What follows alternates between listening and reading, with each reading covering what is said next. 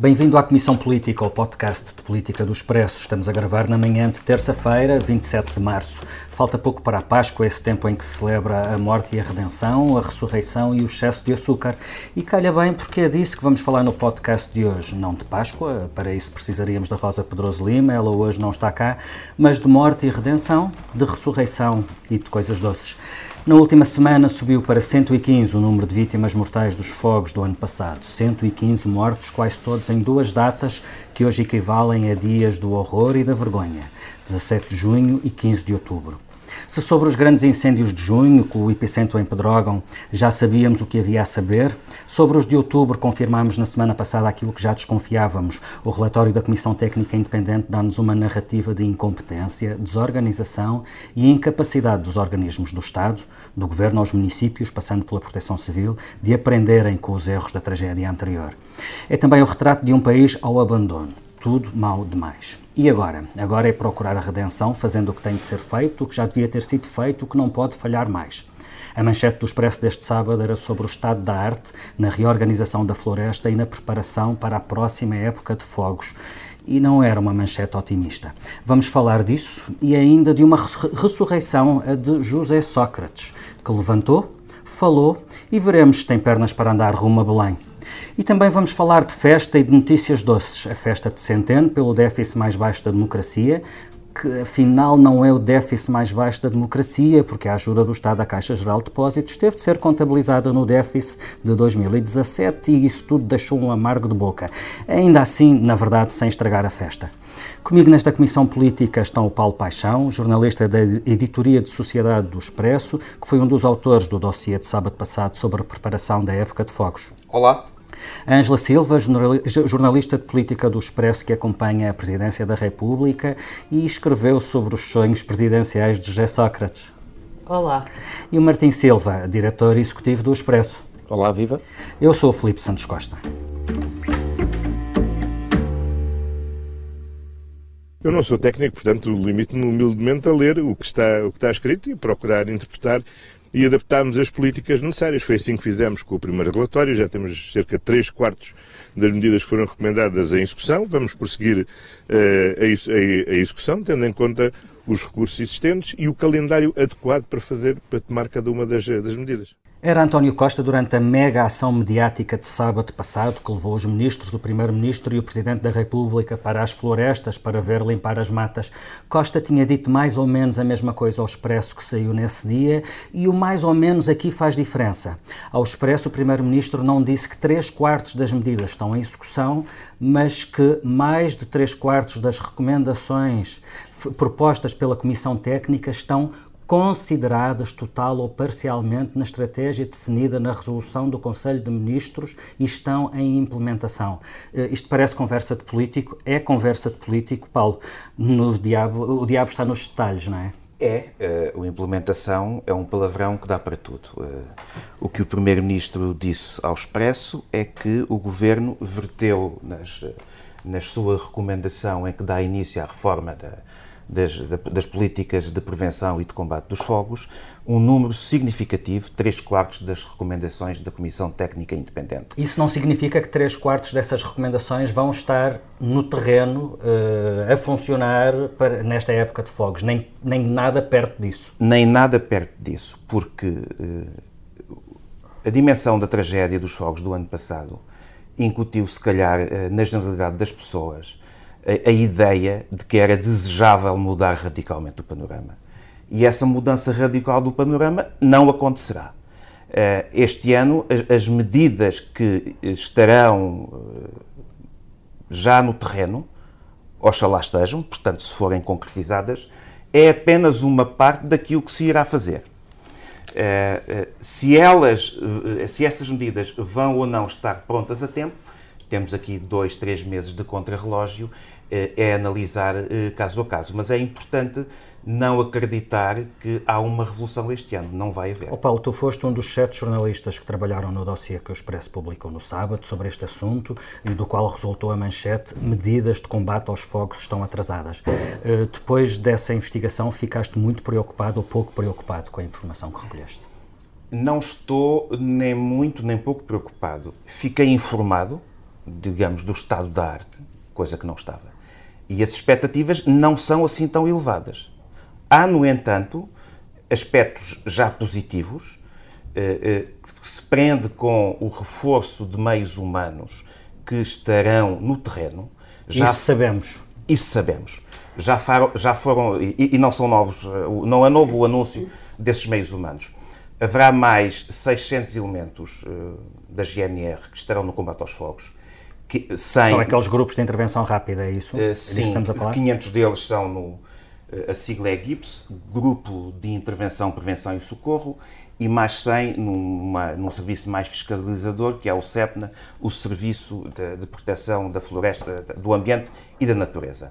Haverá mais equipas de, de sapadores florestais, haverá mais guardas florestais.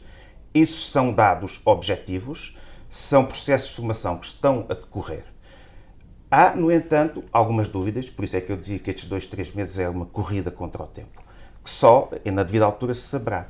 A formação dos 500 GIPS, os elementos da, da GNR, digamos, que irão ter um papel determinante no combate ao fogo. Só para se ter uma ideia, há neste momento no país 500 GIPS, 600, perdão, com mais 500, o número quase duplica. Uhum. É um esforço significativo. Esses novos 500 estão em formação e só terão a sua formação pronta a 15 de maio. Há dúvidas, é no especialista com quem nós falámos, se o grau de aprontamento desses, desses profissionais será o desejável. O, o ótimo, se calhar, é inimigo do bom e teremos também de viver com isso. Ângela, o, o, Presidente da República, que sabe o que a Casa gasta, eh, não se tem cansado de lançar alertas sobre a insuficiência do que já foi feito. Eh, o que tens percebido eh, de, de Belém é, sobretudo, preocupação com as soluções provisórias e os remendos mais do que com respostas Sim. estruturais e pensadas. É, é isso, é, a preocupação no fundo é com aquilo que o, que o Paulo acabou de escrever. Portanto, o que nós temos não é uma alteração consistente e estruturada a tempo e até com tempo de ser testada para que possamos avançar para o verão e para a época de fogos com total confiança. O que temos são medidas que são muitas provisórias, muitas excessivamente em cima do tempo e muitas ainda por testar. E, portanto, Marcelo tem consciência de que há ainda uma margem de risco de um verão quente que possa, inclusivamente, do ponto de vista político, perturbar a estabilidade que ele pede todos os dias. Porque, repara, no próximo verão basta que morra uma pessoa, e oxalá não morra ninguém, mas não são precisos 140 mortos, quer dizer, basta morrer 115. uma... 115, peço desculpa. Basta morrer uma pessoa para que, do ponto de vista político, isto possa ser altamente inflamável. E, portanto, Marcelo tem consciência disso. Aliás, ele, nas reuniões que teve com os partidos políticos um, há um mês, uh, nós soubemos e escrevemos que ele chegou a desabafar que, se houvesse outro drama com os fogos, era difícil segurar o governo. Claro que isso era, era preciso ter uma dimensão política bastante elevada, mas Marcelo tem medo disso. E também. Isso quer dizer, eh, isso quer dizer que qualquer coisa, nem precisa de ser da dimensão de, do que aconteceu no ano passado, mas qualquer coisa que, que, que, que, se possa classificar como uma tragédia já seria razão suficiente para a dissolução do Parlamento? Quer dizer, não sei se ele irá tão longe, mas quando ele confessou e desabafou que era difícil segurar o governo se se repetisse uma tragédia com fogos, é evidente que o fator mortes aqui vai ser o fator decisivo. E, portanto, Marcelo está muito preocupado por isso, está preocupado porque pediu desde muito tempo que fossem rápidos e realmente a rapidez voltou a falhar, porque repara, mesmo que fosse verdade que dois terços das, das medidas, das recomendações já tivessem em via de aplicação, eu, eu, tenho a sensação de que o terço que falta é um terço quase decisivo, porque a reestruturação da proteção civil parece-me que é decisiva e isso está por fazer. Portanto, Aliás, ainda não temos cá fora a nova lei de base, ou lá como é que se vai chamar, da proteção civil, Sim. não temos a garantia de que as pessoas que falta nomear não vão voltar a ser bois que não percebam nada do assunto, esperemos que esse erro não uhum. volte a ser cometido, mas sabemos que quando trata a colocação de bois, muitas vezes uh, os governos e os líderes partidários entram em desvario e, portanto, quer dizer, há uma série de garantias que não estão dadas. O terço que falta é um terço que pesa muito. O Paulo percebe mais disso do que eu, mas presumo que saber o que é que vai acontecer na proteção civil é decisivo, não é? O terço que falta é um quarto, mas o quarto que falta pode ser uh, muito importante, não é, Paulo? É, é, decisivo, é decisivo para o curto prazo, embora uh, está já assumido pelo Governo, e essa parece-me uma prudência muito sensata.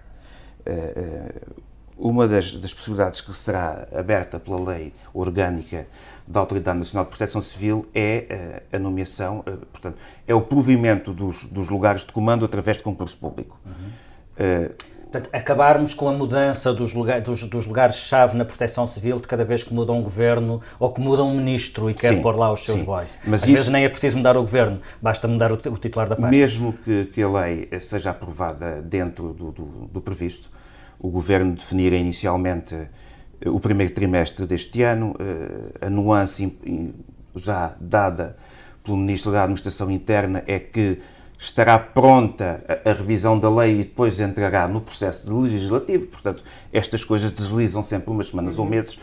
Esse, o Governo já assumiu que não haverá concursos públicos para, uh, não serão abertos para a, nomeação, portanto, para a escolha dos, dos, dos, comandantes operacionais, porque isso iria cair posso, na época posso, de fogos. Permitam-me que entre na discussão, eu acompanho muito o que a Angela disse. O problema aqui a percepção que eu tenho e que eu presumo que a, a, a, maioria das pessoas terá é que o governo está a fazer mais do que aquilo que normalmente é feito na preparação de uma época de incêndios, mais do que noutros Depois anos. do ano passado não é possível o problema é exatamente esse, é? é? que, eh, ou seja, a percepção que eu tenho é que este governo está a fazer mais coisas, mais medidas em mais áreas, a ir mais longe do que normalmente se vai. O problema aqui é o normalmente, é que nós tivemos o pior ano de sempre Sim. nesta matéria e, portanto, uma reação que seja um bocadinho mais do que o normal, é uma reação bastante aquém daquilo que devia ter sido.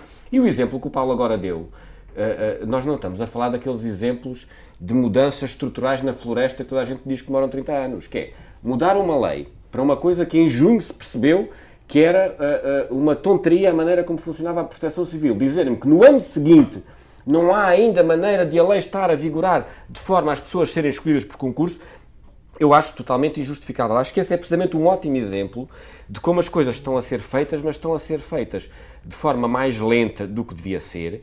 E eu temo que aí, quer dizer, quando uh, Marcelo dá um, um, enorme murro na mesa no final da segunda tragédia dos incêndios, dizendo nada pode ficar como dantes, e o governo a seguir vem dizer percebemos a mensagem, nada vai ficar como dantes, o que nós pelo menos sabemos é que em 2018 vai estar tudo mais ou menos como dantes.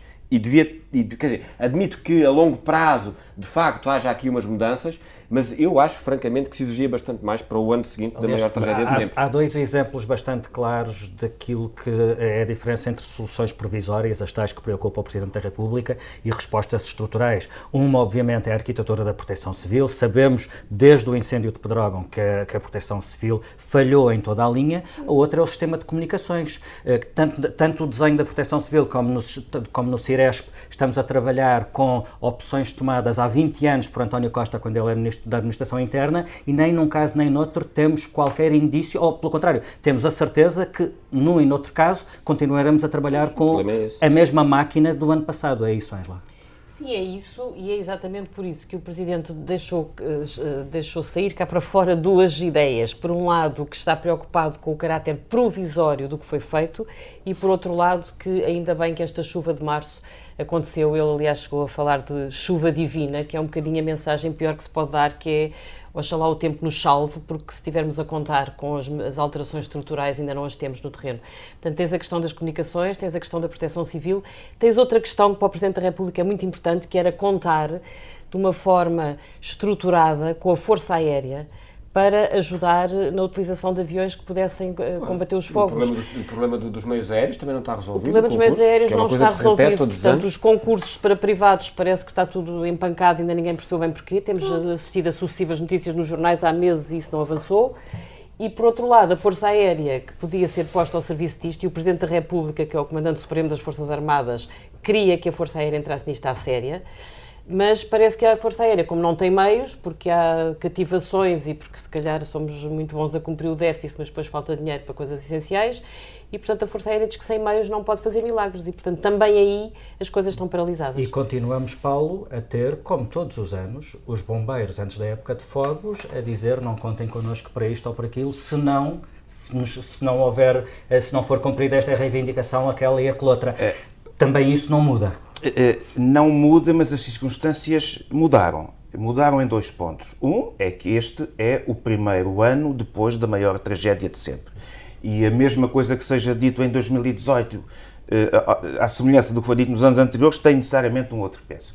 Qual é a outra circunstância que muda? É daquilo que já se sabe que é o sentido escolhido para a reforma dos dispositivos de combate a incêndios, há, se quisermos, uma subalternização dos bombeiros voluntários, dentro, digamos, das dinâmicas operacionais, eh, em contraponto com o peso que foi ganho pelos, digamos, pelas componentes profissionais desse dispositivo, que serão assegurados em parte pela GNR. Portanto, esta, esta, esta ameaça uh, dos bombeiros tem este, este contexto muito direto. Mas tem um contexto corporativo, como teve sempre todos os anos, desde que nos lembramos. Sim, isso, isso não, não é mau em si. Agora, uh, mais, mas mais do que isso é as regras do jogo mudaram nesse aspecto. E quem vai mandar, quem vai pesar mais uh, dentro da, no, no combate aos incêndios são as estruturas profissionais, a Força Especial de Bombeiros. Eu queria só dizer uma coisa sobre a questão da prevenção e combate, que tem sido, não pode ser um monopólio desta questão, sendo decisões desta questão da floresta, sendo questões estruturais que demoram anos, eu diria que a prevenção e o combate é o mais fácil, porque não, eles não podem, não podemos é correr o risco disto ser um fim em si mesmo. Mais prevenção, mais combate, para no ano seguinte melhor prevenção e combate mais fácil como é que a floresta se torna sustentável por si só.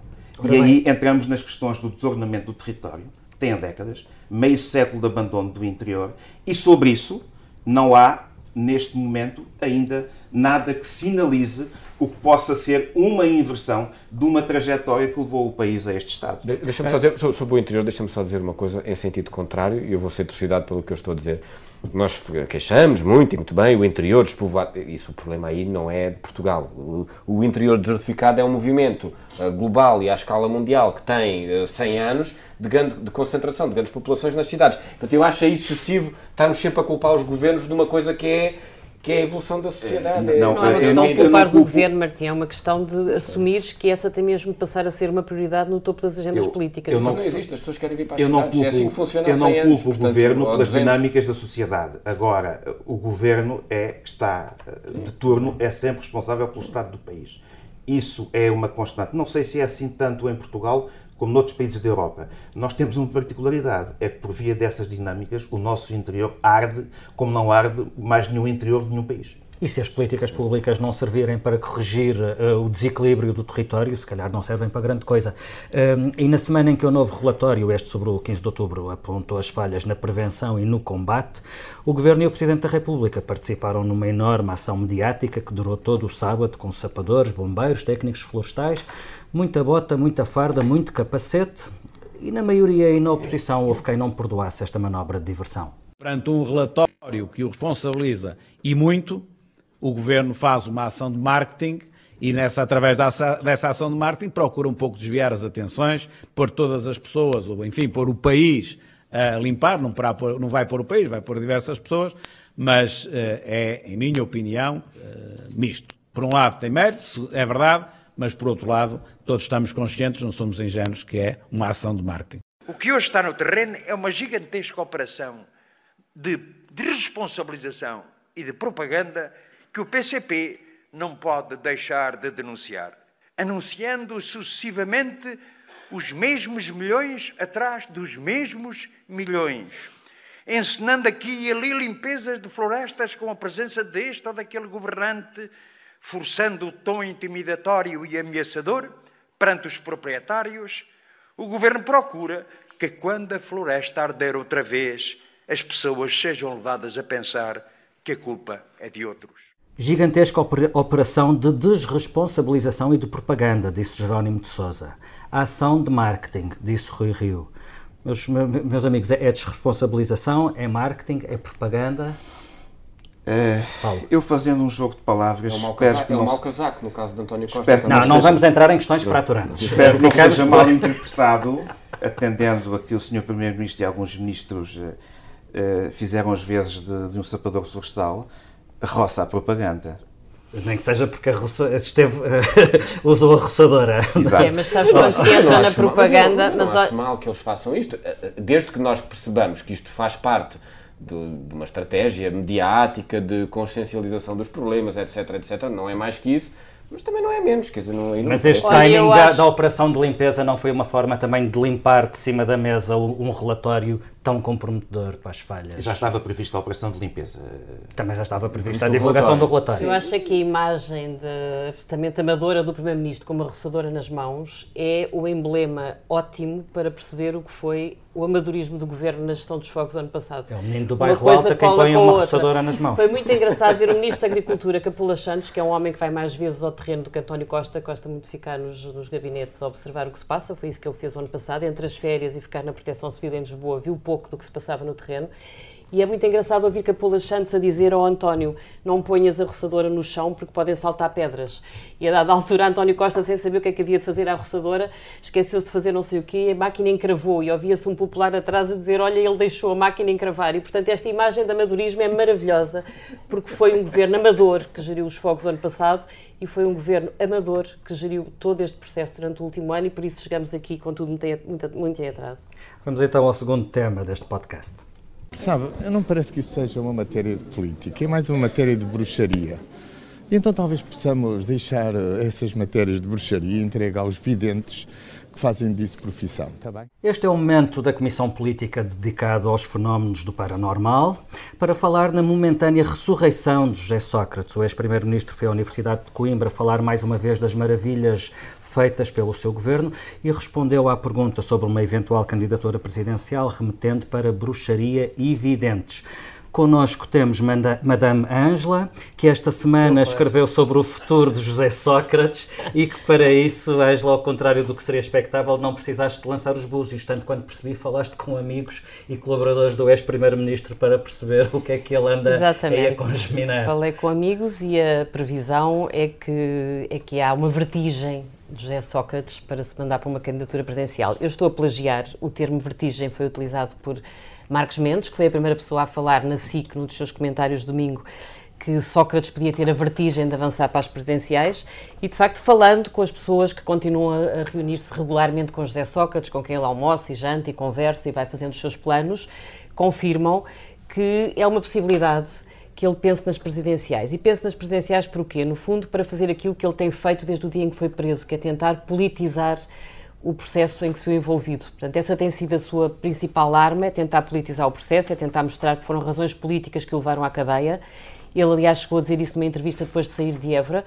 Disse prenderam-me porque quiseram evitar que eu me candidatasse à presidência da República e, portanto, a vertigem que ele aparentemente está a sentir é uh, a confirmação de que é a arma que lhe resta. Nós podemos perguntar o que é que ele tem a ganhar, quem é que hoje ainda vai votar em José Sócrates? O que é que ele tem a ganhar em envolver-se numa disputa para sair lá com 4 ou 5% de votos? Mas eu acho que a pergunta não é essa, é o que é que ele tem a perder. E de facto, uma pessoa que se encontra nas circunstâncias em que José Sócrates se encontra, se calhar já não tem nada a perder. Ele faria uma campanha como? Ele faria uma campanha. Não tem uma máquina partidária atrás dele, não tem dinheiro, não tem apoio no terreno. Bom, poderia sempre imaginar fazer uma campanha, Marcelo Rebelo Sousa também foi para o terreno, sem partidos, sem máquina partidária, com, com poucos apoios financeiros. Bom, qual é a comparação? Com uma popularidade talvez bastante mais elevada do que a de José bastante Sócrates mais hoje em elevada, dia, mas repara... Com a, cotação, com a cotação bastante mais em alta. Bom, que, não são comparáveis. o senhor tô... do apartamento de Paris. Exatamente, não é comparável. Mas o que é comparável é a vertigem de saltar para a estrada com quatro pessoas atrás e com muitas televisões. E foi isso que Marcelo fez, claro que não é comparável, mas imagina José Sócrates no terreno com quatro amigos e com dez televisões.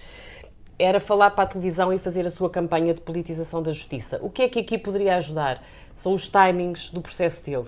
Porque, previsivelmente, o julgamento não começa antes de 2020. Uh, ah, os expedientes são muitos, agora há a conversa de que houve um vírus que atacou as escutas uhum. e, portanto, as escutas têm que ser destruídas, não são válidas. Depois há a instrução do processo que não vai acabar antes do, que não vai começar antes do verão, uh, férias judiciais, depois a instrução deve demorar um ano, portanto, o que se prevê é que o julgamento vá parar a 2020 e 2020 é o ano do lançamento das candidaturas presidenciais. Portanto, são estes cálculos que estão a ser cozinhados, alguns nos restaurantes ali na zona da Expo em Lisboa, onde o ex-primeiro-ministro vive e onde se reúne com amigos todas as semanas.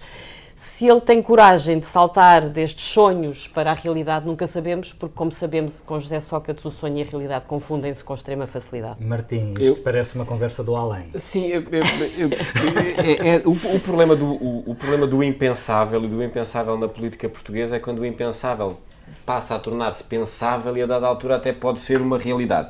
E, portanto, aí acho que a Ângela pegou bem no ponto porque eu diria, em tese, que seria absolutamente impensável, mas como se percebe, não é assim tão impensável, e se verá se torna uma realidade. Eu pessoalmente não acredito eh, porque acho impensável e, portanto, mas uh, a realidade poder, poderá uh, tirar o uma razão. O caso de Lula inspira é, é verdade, é verdade. E, portanto, a popularidade de Lula eu não me também é incomparável com a popularidade eu, eu não em tenho, Sócrates. eu não sei se Sócrates tem ou não dinheiro para fazer uma campanha. Não, sabemos que ele tem amigos por aí quem não, pode contar nos momentos não difíceis. Agora, eu concordo com a Ângela numa coisa, que é o que Sócrates tenta fazer e, e os amigos dele, eventualmente, e os apoiantes incentivarem, é, é uma tentativa de legitimação nas urnas e de alguma forma de procurar uh, no povo e no voto popular uma espécie de sentença popular que contraria a sentença uh, da justiça. Isso parece-me um, uh, mais ou menos evidente. E quanto mais tarde for o julgamento, mais próximo do momento, Sim, maior vai ser a tentação. Já tivemos lançamento de candidaturas presidenciais em muitos sítios, no, no, campo, no campo da justiça nunca tivemos, eventualmente é um sítio... Mas é curioso que, que alguém que há tantos anos se queixa Agora, da judicialização ele... da política esteja a lançar um processo de politização da, da, justiça, da, da justiça. É? Isso é, é, completo. Eu, uh, ao mesmo tempo, há aqui um lado de vertigem meu, não dele, que eu acho isto tão impensável que de alguma Confessa, forma... Até, tu adoravas seguir essa campanha gostava eleitoral. de acontecer, que acontecesse até para perceber exatamente será que José Sócrates ainda vale 300 ou 400 mil votos, uh, os tais 5%. E confessa que é... gostarias de entrevistar todas essas 300 mil pessoas para saber o que é que lhes passa pela cabeça. E, e é, acho, que, acho, acho, que é um tema uma por uma. Não acho que seja, jamais será Presidente da República, mas acho que é um tema até do ponto de vista de sociologia política e de antropologia absolutamente Sim, embora fascinante. o Sócrates cada vez tem mais dificuldade em mobilizar pessoas. Ele começou depois de sair da cadeia a conseguir encher auditórios e encher salas e levar centenas de pessoas ao almoço e vê-se que isso cada vez foi mais passado. Hoje em dia praticamente Na deixou de, deixou semana passada teve um auditório cheio, mas alguns dos, dos alunos que lá estavam diziam que lá foram para se rir o que não é exatamente a audiência exatamente. mais propícia para quem quer. Mas é bom, o riso também faz Sim, só que está claramente a perder terreno, embora há uma coisa curiosa, ele ainda tem no partido alguns apoios, são coisas muito localizadas, Jura. mas repara, a eleição para a Distrital do Porto do PS, Sim. o candidato que ganhou é um dos seus principais apoiantes, Renato Sampaio, que se candidatou contra um outro candidato que teve a apoiá-lo Santos Silva, atual Ministro dos Negócios Estrangeiros e uhum. alto dirigente do Partido Socialista, liderado por António Costa. Portanto, o homem de Costa ganhou, o homem de Sócrates ganhou o homem de Costa. Filipe. Claro que isto é uma coisa muito localizada no PS Porto, mas, mas, é exatamente gente do PS Porto, do PS Algarve, que têm vindo a Lisboa a almoçar e jantar com Sócrates ao lado da sua casa. Portanto, quer dizer, há aqui alguma gente do PS, eu acho que é pouco, acho que tudo isto é muito pouquinho, é tudo muito reduzido e é tudo muito desproporcional para o sonho que esta gente tem de conseguir lançar Sócrates na estrada. E é, é sobretudo uma dor de cabeça para António Costa? Ou não é uma dor de cabeça realmente não para ninguém? Não acho que seja uma dor de cabeça para António Costa. Acho que António Costa preferia que isso não acontecesse, preferia que Sócrates calasse para todo o sempre e não vai consegui-lo, mas acho que Costa teve a habilidade política de descolar no momento certo e nas presidenciais, se Sócrates avançasse, ele só tinha provavelmente que arranjar um candidato para apoiar, ou seja, a hipótese que alguns defendem no PS, que é voltarem a não apoiar ninguém, estaria claramente diminuída. Portanto, ele aí ou apoiava Marcelo Rebelo de Sousa, ou tinha que arranjar outro candidato, ou seja, tinha que se marcar claramente Sócrates. Mas acho que as presidenciais não vão ser um grande problema para António Costa, sobretudo porque tudo indica que ele vai ganhar as legislativas. E vamos então a outra boa notícia desta semana para António Costa. Portugal passa a fazer, assim, parte do grupo de países que construíram o espaço orçamental suficiente para utilizar todos os instrumentos disponíveis, quase seja necessário. Este é também o momento de dirigir os recursos, sempre limitados, para a criação de um país mais coeso e mais seguro.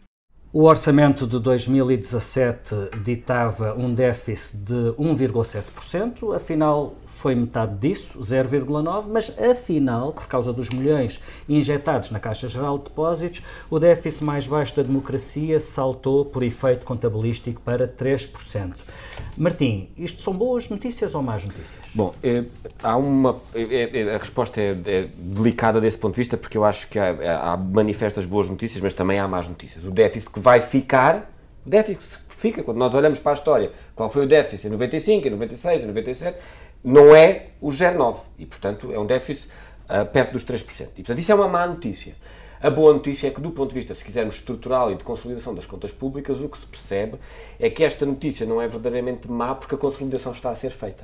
Isto é, permite que uma notícia eh, de última hora má, no caso, um, um, Bruxelas não aceitar uh, uh, uh, que a injeção de capital na Caixa não pode para o, para o déficit, uhum não é uma notícia dramática, como poderia ser noutros anos, na medida em que, mesmo assim, ficas abaixo dos 3%, não há reabertura do procedimento por déficit excessivo, etc. Ou seja, a consolidação das contas públicas é boa precisamente porque permite que as más notícias não sejam dramáticas. Isto é um ótimo exemplo, que é, se não houvesse o 09, nós voltávamos à, à, à, estafada cantiga de Bruxelas ameaçar abrir processo. E, portanto, isso é manifestamente bom, embora seja uma notícia má, e, do meu ponto de vista, há algo que os grandes especialistas em economia explicarão, eu não consigo explicar, é como é que andámos um ano com o Governo a dizer que tinha mais ou menos garantido que isto não ia contar para o déficit, porque já tinham conversado com Bruxelas, etc. Ou seja, eu acho que deveria haver um mecanismo, e alguém me explique porque é que não há, uh, absolutamente blindado, de quando tu avanças para um determinado tipo de negócio saber se vai contar ou não. E não estarmos... estarmos... Mas contou sempre? Porque é que não havia de contar agora? Já, Eu acho já que contou Mário com, Já contou com o Banif. no caso do Banif... Mário Centeno aqui dá-me a impressão que contou com a sua com, com, o seu papel de presidente do Eurogrupo para, para ter, uma, para ter um poder então nas instâncias europeias que objetivamente não tem. Ou seja, ele Sim. ontem, por acaso essa parte foi engraçada, voltar a vê-lo vestir o fato de ministro das Finanças português e já não era propriamente o presidente do Eurogrupo. Sim, claro. Porque é bom lembrar que em 2014 o déficit subiu de 4,5 para 7,3 por causa dos 5 mil milhões que tiveram que ir para o novo banco Sim. e em 2015 subiu de 3 para 4,4 por causa dos 2,5 mil milhões que foram para o Banif. E, portanto, porquê é que havia de ser diferente com Mário Centeno e António Costa? Aliás, é curioso As regras caso, estão estabelecidas é curioso que no caso de 2015, que foi o, o último governo de Passos, Passos queria apresentar um déficit de 3%, ou seja, dentro dos limites de, de, do tratado orçamental, Sim. por causa da ajuda ao Banif, saltou para 4,4%. E, e, o PS nunca achou claro. que o déficit de conta era 3% achou sempre, e bem, porque é esse o número que fica inscrito, que era de 4,4%. Era como tu dizias, e, e bem, Filipe, no início, do, no início do programa, que é a florzinha na lapela, que o Governo andou um ano a dizer que tinha o déficit mais baixo da história da democracia, ponto, não tem, e portanto isso, objetivamente, é uma má notícia. A boa notícia do ponto de vista estrutural das nossas contas é que já é permitido que isto aconteça sem que nós caiamos numa situação muito delicada. Então, e vamos a outra boa notícia estrutural. Centeno disse que Portugal passa a fazer parte do grupo de países que construíram espaço orçamental suficiente para utilizar todos os instrumentos disponíveis quando seja necessário. Uh, o público desta terça-feira escreve que está à vista um orçamento de 2019 com excedente orçamental. Isto significa que há margem para fazer umas flores no ano eleitoral, certo, Ângela? Sim, significa que, claro que sim, os, os, últimos orçamentos da legislatura são sempre eleitoralistas, não há volta a dar, bem pode Marcelo Rebelo de Sousa pedir que este não seja porque não vai conseguir, e depois António Costa quer manter a geringonça viva até ao fim e, portanto, vai precisar dar alguns bónus aos seus parceiros de esquerda.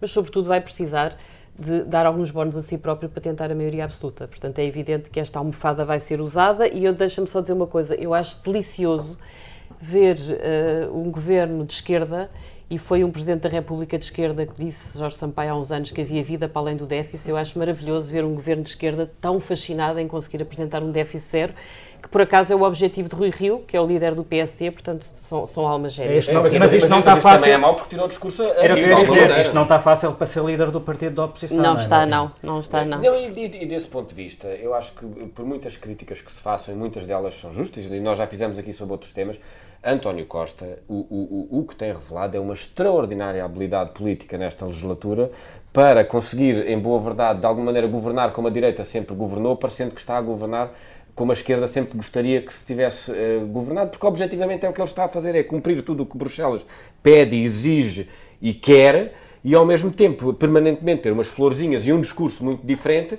que de alguma maneira lhe permitem ter a esquerda agarrada até ao fim. Aliás, se formos ao fundo da questão, uh, temos um orçamento que foi construído para um déficit de 1,7% e acabou por ser de facto, 0,9.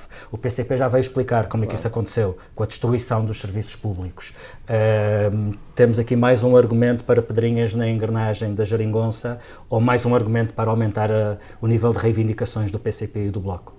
Sim, temos aqui, temos aqui margem para a esquerda uh, protestar e ontem as, uh, quer deputados do, do, PC, quer do Bloco de Esquerda vieram exatamente dizer isso. Bom, mas então se o déficit é tão bom, porque é que houve tantas cativações? Porque é que os uhum. serviços públicos estão a arrebentar pelas costuras?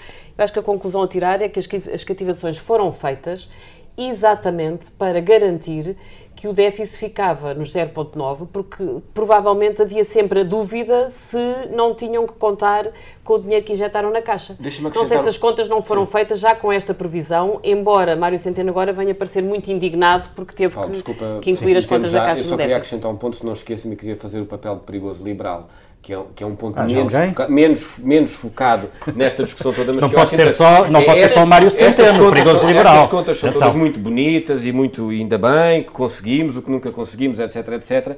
Temos a maior carga fiscal, fiscal a maior carga fiscal dos últimos 22 anos. Mas a notícia 34... que o governo pôs cá fora ontem não foi essa. Foi é que, que está 4 pontos abaixo da média e... europeia. E, portanto... Não, e, e, que é o governo que mais gastou, que menos gastou em, em com, com, funcionários do Estado e com despesas do Estado. E eu, eu, gostava, eu gostava, francamente, que estas contas públicas fossem, de alguma maneira, atingidas com, uh, uh, com números bastante mais simpáticos uh, em relação à carga fiscal e, manifestamente, isso não só não é conseguido, como parece não ser uma preocupação do país nesta altura, que alegremente vive assim, Uh, uh, e, e acha muito bem e portanto e mas, mas, mas, manifesto o meu protesto. e, e concluímos que seja Rui Rio ou Mário Centeno o déficit zero não lhe sai da cabeça.